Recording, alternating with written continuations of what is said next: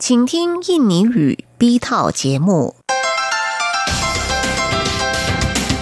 以下请您收听由劳动部劳动力发展署委托制播，中央广播电台所制作的印尼语节目。Saudara sekalian, selanjutnya ikutilah siaran dalam bahasa Indonesia hasil kerjasama dari Badan Pengembangan Tenaga Kerja Kementerian Ketenagakerjaan dengan Radio Taiwan Internasional RTI.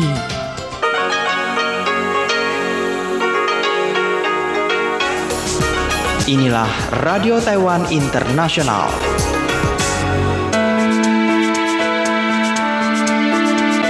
Sekarang ikutilah RTI Seksi Indonesia Program 2.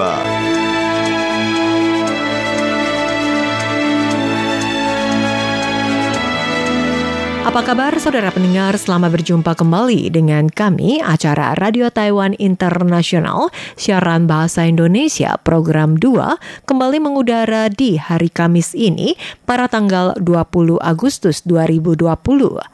Acara pertama-tama akan kami sampaikan warta berita dibacakan oleh Amina Chandra. Kemudian Anda dapat mengikuti belajar Mandarin dan Taiyu bersama Kak Maria Sukamto. Diteruskan dengan Mimi Susanti membawakan dunia kesehatan. Untuk acara yang akan mengakhiri perjumpaan kita di hari ini, Tony dan Yunus membawakan info kita. Terlebih dahulu kita ikuti bersama warta berita.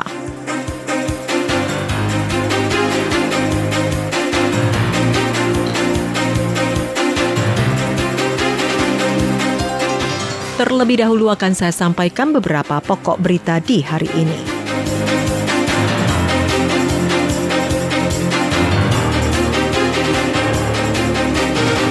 Kunjungan Senator Ceko ke Taiwan, Kemenlu katakan akan dilakukan tiga kali pemeriksaan kesehatan. Prinsip satu Somalia dan prinsip satu Tiongkok, Kemenlu katakan tidak masuk akal. Kemenperin susun pedoman adaptasi kebiasaan baru industri pangan. Saudara pendengar, kita ikuti berita selengkapnya. Senator Ceko Milos Vistorsil dijadwalkan pada bulan Agustus akan berkunjung ke Taiwan. Masyarakat luar memperhatikan masalah protokol kesehatan dalam pencegahan epidemi. Juru bicara Kemenlu Joen O pada hari Kamis ini mengatakan setelah Kementerian Luar Negeri dan Pusat Komando Pencegahan Epidemi atau CLCC berkoordinasi mempertimbangkan jumlah personal, jumlah hari tinggal, pengaturan yang fleksibel memutuskan agar rombongan ini akan dilakukan tiga kali pemeriksaan dan pengawasan yang lebih ketat dibandingkan dengan kunjungan dari Amerika Serikat maupun Jepang baru-baru ini. Guna menjamin kegiatan yang dijadwalkan dapat berjalan dengan lancar dan membuahkan hasil yang efektif. Joen O mengemukakan rombongan kali ini dengan pemeriksaan kesehatan sebanyak tiga kali terbagi atas yang pertama tiga hari sebelum naik pesawat akan melakukan pemeriksaan pemeriksaan kesehatan dan wajib negatif baru diizinkan naik pesawat terbang. Pada hari ketibaan juga akan melakukan pemeriksaan. Selama kunjungan di Taiwan juga melakukan pemeriksaan kesehatan. Pemeriksaan akan berlangsung dengan ketat diharapkan dapat menjamin kesehatan bersama mencegah penyebaran penyakit. Selain pemeriksaan kesehatan dilakukan tiga kali, Joen O mengatakan pemerintah juga akan mengambil langkah pendukung lainnya agar rombongan Ceko tidak perlu dikarantina tetapi pengendalian penyakit tetap dapat berjalan dengan efektif. Mencakup charteran pesawat PP dengan penerbangan direct, tidak ada transit, hotel penginapan terbagi secara bertingkat, dikhususkan serta protokol kesehatan yang selalu diperhatikan. Setiap saat mengenakan masker, setiap hari mengukur temperatur badan, melakukan pendataan secara real untuk semua rapat maupun kegiatan yang berlangsung. Joen O menekankan Pihaknya yakin melalui pengawasan protokol kesehatan tingkat tinggi, maka dapat menjamin pencegahan epidemi dapat terlaksana dengan baik, sehingga agenda kunjungan kali ini dapat berjalan dengan optimal. Mengenai agenda rombongan Ceko, Joen O mengatakan telah mengatur agenda bersama dengan instansi yang bersangkutan dan setelah dipastikan lebih lanjut baru akan dipublikasikan. Taiwan Somaliland membina persahabatan dan mendirikan kantor perwakilan masing-masing. Hal ini memicu ketidakpuasan pihak daratan Tiongkok, termasuk juga pemerintah Somalia beranggapan tindakan ini melanggar keutuhan wilayah dan kedaulatan Somalia. Begitu juga Kementerian Luar Negeri Daratan Tiongkok mengatakan protes atas pembentukan kantor perwakilan Taiwan dan Somaliland. Juru bicara Kementerian Luar Negeri Joanne O mengatakan. Yang dimaksud rangkulan mereka saat ini tengah mempromosikan prinsip satu Somalia. Berkaitan dengan hal ini, bagi masyarakat Taiwan merasa sangat familiar. Karena kami percaya dengan terdapatnya kesamaan dalam semangat, prinsip satu Tiongkok, prinsip satu Somalia, dengan prinsip satu Tiongkok adalah sama, cukup konyol dan tidak masuk akal. Kementerian Luar Negeri mengemukakan Taiwan dan Somaliland sedang membina persahabatan sama halnya dengan mendirikan kantor perwakilan di Inggris, di Denmark, Ethiopia, Turki, Djibouti, Kanada, Uni Eropa tidak berbeda dengan negara-negara anggota PBB lainnya. Baik daratan Tiongkok maupun Somalia tidak ada hak untuk berbicara. Kemenlu menegaskan Taiwan adalah Taiwan sama sekali bukan bagian dari daratan Tiongkok. Daratan Tiongkok tidak pernah berkuasa atas Taiwan pada satu hari pun, maka tidak berhak mewakili Taiwan untuk bersuara, bahkan tidak berkuasa untuk mengintervensi Taiwan melakukan atau membina hubungan dengan negara mana pun mengenai daratan Tiongkok yang terus mengumbar prinsip fiktif, prinsip satu Tiongkok menekankan Taiwan dan membatasi hubungan Taiwan dengan negara lain.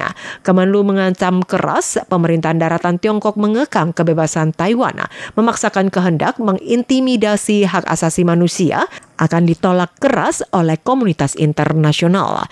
Kemenlu mengatakan Taiwan melalui diplomasi pragmatis, hubungan timbal balik dan saling menguntungkan melanjutkan memperdalam pembinaan kerjasama dengan Somaliland dan menyambut baik hubungan persahabatan dengan seluruh negara di dunia yang cinta dengan kebebasan dan demokrasi. Rapat peninjauan pembahasan gaji minimum diputuskan semula 23.800 dolar Taiwan dinaikkan menjadi 24.000 dolar Taiwan. Nah, skala kenaikan sebesar 200 dolar Taiwan mencapai 0,84 persen. Nah, upah per jam 158 dolar Taiwan naik menjadi 160 dolar Taiwan. Nah, akan diberlakukan pada tanggal 1 Januari 2021 mendatang. Nah, diperkirakan ada sekitar 2,08 juta kaum pekerja yang bisa menikmati fasilitas kenaikan gaji minimum ini.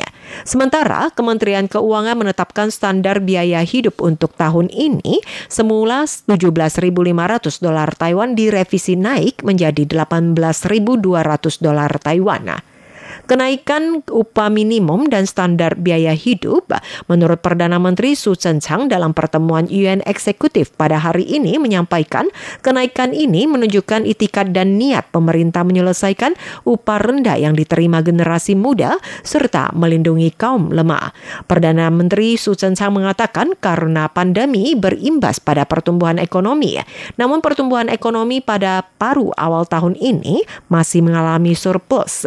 Di masa mendatang terus memperluas konsumsi dan investasi publik agar ekonomi dapat dipulihkan. Media mempertanyakan selain pemerintah menaikkan upah gaji minimum, apakah juga akan membahas struktur gaji keseluruhan guna memperbaiki masalah gaji rendah secara keseluruhan. Ting Iming merespon dalam kondisi pandemi, pemerintah akan terus berharap agar buah yang dapat dinikmati bersama dengan kaum pekerja, kemudian juga melakukan kenaikan skala yang masih dapat diterima oleh pihak pengusaha, walaupun kedua belah pihak menerima dalam kondisi agak terpaksa. Yang menekankan pemerintah juga akan berlanjut dengan memperbaiki kondisi lingkungan kerja, dengan Kementerian Ketenagakerjaan pun akan terus menindaklanjuti. Terima kasih saudara pendengar Anda masih bersama dengan kami Warta Berita RTI akan kami sampaikan berita dari Nusantara. Kemenperin menyusun pedoman adaptasi kebiasaan baru industri pangan, mengingat industri makanan minuman atau mamin merupakan salah satu sektor manufaktur andalan selama ini yang memberikan kontribusi signifikan bagi perekonomian nasional. Penuturan dari Kepala Badan Penelitian Pengembangan Industri BPPI Kememperindo di Rahardi menyampaikan melalui peran penting tersebut industri Mamin tetap dapat berjalan aktivitas produksinya meski di tengah tantangan dampak pandemi COVID-19. Oleh karena itu, untuk mencegah penularan kasus baru, penerapan protokol kesehatan tetap dijalankan secara ketat.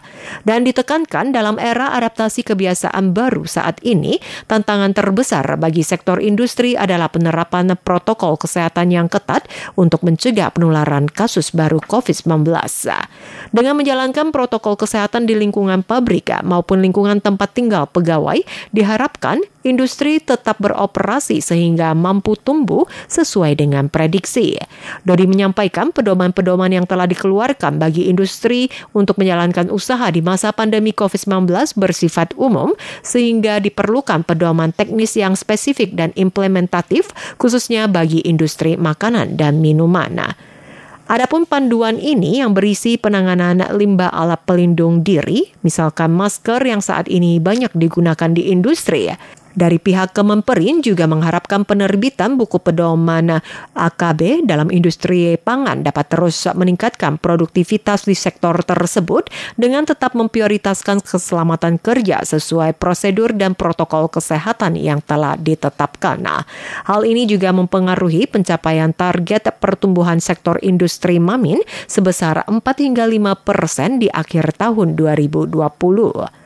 Ketua Gabungan Pengusaha Makanan Minuman Adih Lukman menyampaikan pelaku industri pangan bersyukur bahwa sektor ini masih bisa tumbuh positif di tengah kontraksi ekonomi.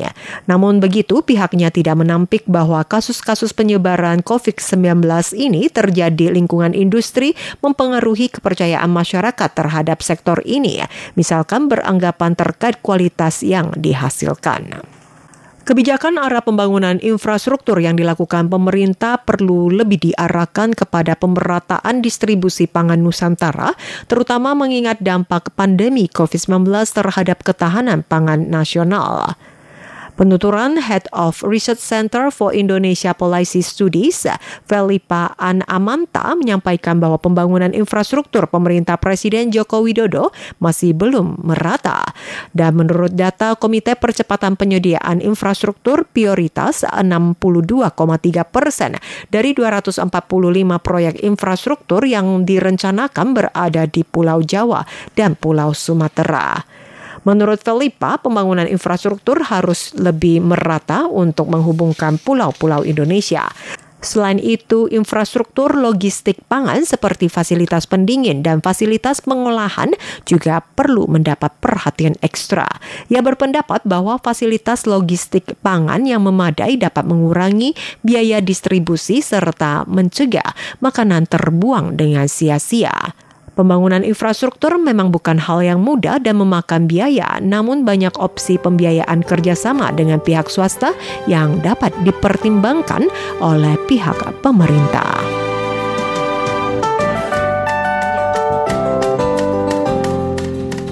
Selanjutnya, saudara pendengar akan kami sampaikan perakiraan cuaca dari Biro Klimatologi Sentral Taiwan untuk tanggal 21 Agustus 2020. Wilayah utara kondisi berawan curah hujan 20 persen, suhu temperatur 26 hingga 35 derajat Celcius. Wilayah tengah Taiwan berawan hingga hujan disertai petir, curah hujan 20 hingga 60 persen, suhu udara 25 hingga 34 derajat Celcius.